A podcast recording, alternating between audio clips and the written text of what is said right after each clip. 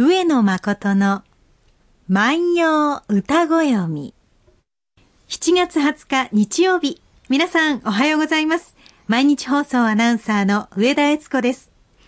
毎週日曜日のこの時間は皆さんと一緒に万葉の世界を楽しんでいきたいと思います。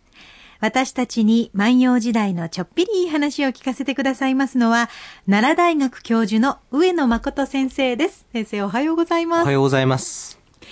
最近朝といえば、暑いと言って目覚めるか、クーラーをつけっぱなしで寒いと言って目覚めるか、うん、どちらかになってしまいましたが。そうですね。これはね、悩むところですよね。えー、えー、私などはですね、はい、この季節、その喉の調子がですね、喉やられます、えー、やられますよね。えー、なんとかこうならないのかなとこう思うんですけれども、はい、えー、やっぱり我々、えー、こう一年中ですね、えー、効率効率と、はい、えー、勉強、勉強、仕事、仕事、常 込み主義で生きてますからね。生きてますからね。はい、えー、やっぱりもうクーラーは必需品ということになってしまって。今年はあの、お家の中でも熱中症にかかる方多いと聞いてますので、うん、クーラー使った方がいいかもしれませんね。そうなんですね。ねえー、そんなことでこう考えるとですね、はい、えー、その暑い時にはですね、えー、涼しいところで過ごし、はい、えー、寒い時には暖かいところで過ごしというようなね そんな生活がね、はい、私はいつになったらできるんだろうかな。ねえ、ちょっとあの歌を味わう時だけあのそういう風情を思い出せる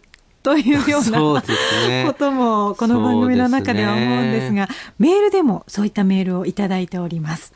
東大阪市にお住まいのなでしこさんからいただいています。おはようございます。初めてお便りします。31文字で、味噌一文字とも言いますが、昔の暮らしぶりがわかるのはとても素晴らしい表現法だと感心しました。普段はあまり歌とは縁遠いのですが、このように時々出会うのもまた楽しいですといただいております。そうですね。本当に短い言葉なんですけれどね。うんえー、例えばね、えー、えー、やっぱりこう浜風と出てくればね、はい、えー、浜の風が吹いてきますしね、うん、えー、山風というふうに出てくればね、山の風が吹いてくると、はい、で、やっぱり言葉っていうのは一つのイメージ、連想を呼びますので、はい、えー、そこでその、えー、1たす1、ある言葉とある言葉が出会って、うん、えー、それが31文字の中に閉じ込められて一つのイメージになって、はい、そのイメージが人の心に働きかけると、うん、その人の体験とまた合わさって、えー、イメージが広がっていくわけですね。えー、でそうすると、時にはですね、はい、その作者が意図したことでないようなこともね、うん、ん、その、えー、イメージとしてその湧き上がってくるっていうこともありますよね。それもまた歌の楽しみ方としては、そうなんです。いいことなんですね。そうなんです。あの、どんな料理もね、はい、えー、最後は一人一人のですね、うん、えー、舌でこう味わっていくわけですから、はい、えー、その部分はあの忘れてはいけないわけですね。これの料理はこういうふうに食べなきゃいけないと いうわけでもないのでね。美味しくなくなりますからね。で、今日はね、はい、どんな歌をまあ取り上げようかとこういうふうに思ったんですが、えー、まあ、だんだんとこう暑い季節になってきましたしね。はい、うん、私はね、まあいつの日にか、これはね、やっぱり、こう、人生の一つの夢でしょうね。えー、えー、お金がある人は時間がない。時間がある人は、お金がない。そうなえー、なかなか難人生難しいですね。学生時代はいっぱい時間があったんですけれど。で、これどうやったらその両方が一度にね、はい。まあ、加えて名誉まで入ったら人生最高かもしれないんですが、まあ、三つを手にすることはどうもできないようで。そうですね。まあこの時期にね、えー、いや、ちょっとね、あの、クルーズでもしようかなんていうのでね、うん、その浜風にね、一週間ほど当たってきますなんていうようなね、生活ができたらいいなと。いいですね。ちょっと行ってきますって言って、そんな旅ができればいいですね。いいですよね。あの、ところがね、はいまあ我々ね、えー、えー、まあ7月末まで仕事があって、その後残務整理が8月全般まであって、あらあらお盆と。はい、えー、あらあらお盆が終わったらですね、えー、えー、何になるかというとですね、はい、まあ秋の仕事をどういうふうに段取りするかっていう会議が始まっていくということになって、まあそんなことはできませんので、まあせめてね、えー、まあちょっと船旅をした気分で、はい、えー、こんな歌もあるよということで、えー、紹介させていただきます。はい。えー、玉はやす、婿の渡りに、甘酢と火の暮れゆけば、家を死ぞ思う。玉はやす、婿の渡りに、甘酢と火の暮れゆけば家を死ぞ思う。えー、玉はやすという言葉が出てきます。はい。えー、これはおそらく向こうにかかる枕言葉なんですが、なぜ、えー、うにかかるかはよくわかりません。んえー、玉はやすですから、魂が奮い立つということでしょうけれども、えー、なぜそれが向こうにかかるかはちょっとわかりません。えーで、玉早す婿の渡りですから、はい、えー、そこに渡し場があるわけですね。船の渡し場があるわけですね。えその、向こうの渡りに、これ、はい、現在の向こう側ですよね。はい。で、向こう側のあたりにですね、渡りがあって、甘ずたふ。これはですね、うん、え日にかかる枕言葉なんです。えー、手を伝って、えー、日が昇ったり下ったりしますからね。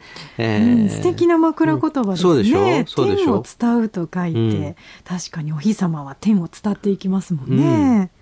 甘ずたう日の暮れゆけば、日が暮れゆくとと言ってますね。はい、これ、うん人間ですね、うん、こう夕日を見るとですね、はい、えー、なんかこうセンチメンタルな気持ちにこうなるわけですよね。えー、例えばある人は故郷のことを思い出すでしょう、はい、えー、ある人はお父さんお母さんのことを思い出すでしょう、えー、ある人は恋人のことを思い出すでしょう。ある人はひょっとすると人生の黄昏を感じるかもしれない ある人は悠久の歴史を思い浮かべるかもしれない。うん。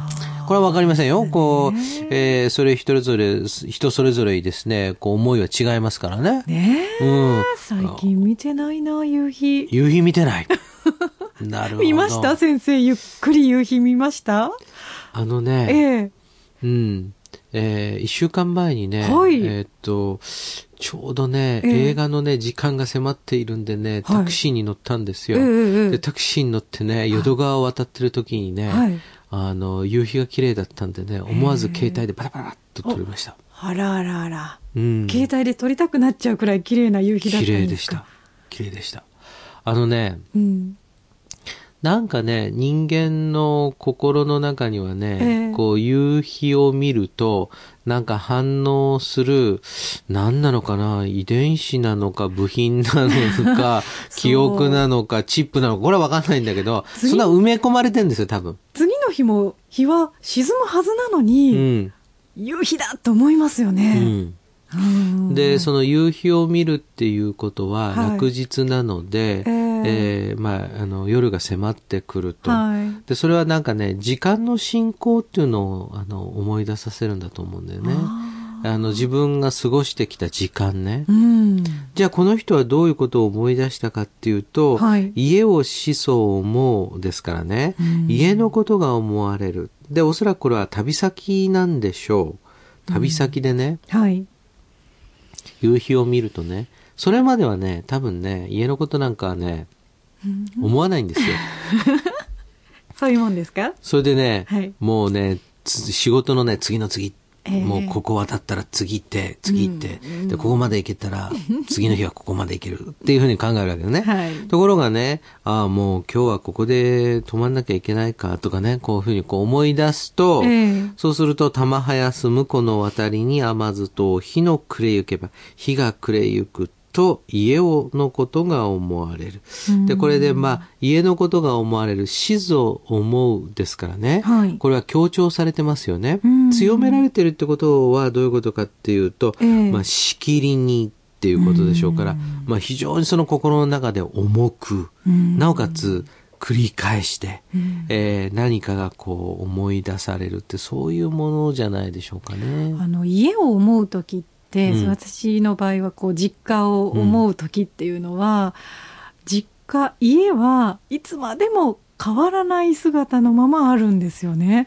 だからこう家を思う時っていうのは自分が何か変化があった時、うん、変わらない家に戻りたいなと思うことが多いですね。うん、羽生の宿か。羽生の宿。うん、なるほどね。その、えー、その土壁の美しい家はね、えー、我が心のふるさとだっていうわけでしょ、はいうん、で、やっぱりこれ、その、夕日を背負って見た景色っていうのは、えー、一つはね、はい、小さい時の思い出だと思うんだよね。で、そこのね、夕日のところだけ多分ね、時間がね、止まったね、スナップ写真になって心の中にね、なんかファイルされてるんですよ。はい、ところがそのね、夕日を見るとね、その小さい時の、えー、あのやっぱりイメージがこう、湧き上がってくるわけですね。で、そうすると、なんか時間を意識させると、はいはいはい、えー夕焼け小焼けの赤とんぼがまさにそうですよね。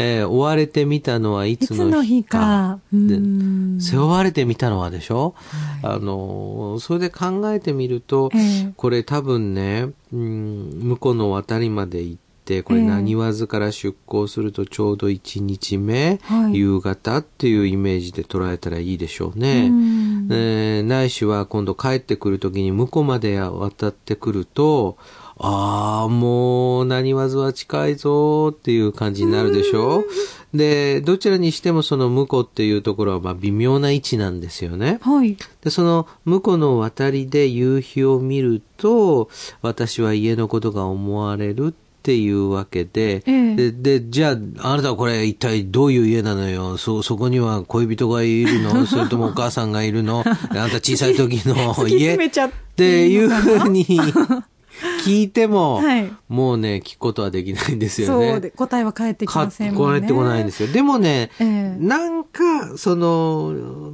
多分あるだろうなっていうのはわかりますよね。うん。そして夕日の見え方、夕日の姿は、今の時代と同じだったんですかね。そうですね。そこで何を映したか、ちょっとね、考えてみてください。はい。玉はやす、婿の渡りに、甘酢と火の暮れゆけば家をしぞ思う。婿の渡りで夕日を見れば無性に無性に家のことが思われる。今日は牧野17、3895番の歌をご紹介しました。今日の夕暮れ皆さんもう一度この歌を思い出しながら夕日をご覧になってみてはいかがでしょうか。この番組では上野先生に聞いてみたいことまた番組の感想など、え皆さんからのメッセージをお待ちしております。番組でご紹介させていただいた方には番組特製のポーチをプレゼントいたします。宛先です郵便番号530-8304毎日放送ラジオ上野誠の万葉歌子読みの係まで。メールアドレスは、歌子読み、アットマーク、mbs1179.com です。皆さんからのお便りお待ちしています。それではまた来週です。さよなら。さよなら。